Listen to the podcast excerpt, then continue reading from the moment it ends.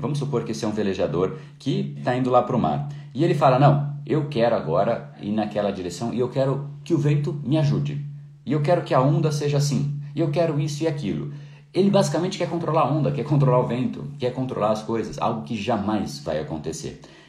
O bom velejador, aquele que não só sabe fazer, como chega onde ele quer, e mais do que isso, ele curte a jornada, é aquele que está simplesmente confiante em si próprio e Cara, vem aí, vento.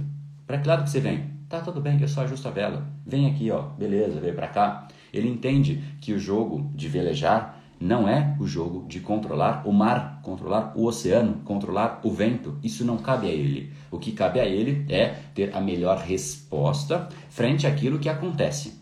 Essa é a, é a definição, ou é ainda mais a configuração mental que a gente deveria imbuir o nosso cérebro. Ou seja, eu deveria dizer para o meu cérebro: cérebro, eu sei que a gente não vai ter o controle e tá tudo bem. Desencana de querer ter o controle o tempo inteiro. O que você precisa é ser rápido, ligeiro e ter uma resposta adequada frente àquilo que vai acontecer.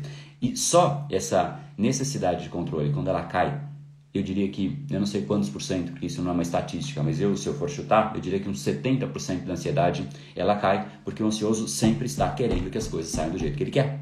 E não vai sair. Esse episódio é mais uma edição do Brain Power Drop, uma pequena cápsula de reflexão oferecida além dos episódios regulares. Para aprofundar no assunto de hoje e aprender a programar o seu cérebro para muito mais intensidade, foco e produtividade, ampliando o seu nível de impacto, entre em reprogrameseucerebro.com.br.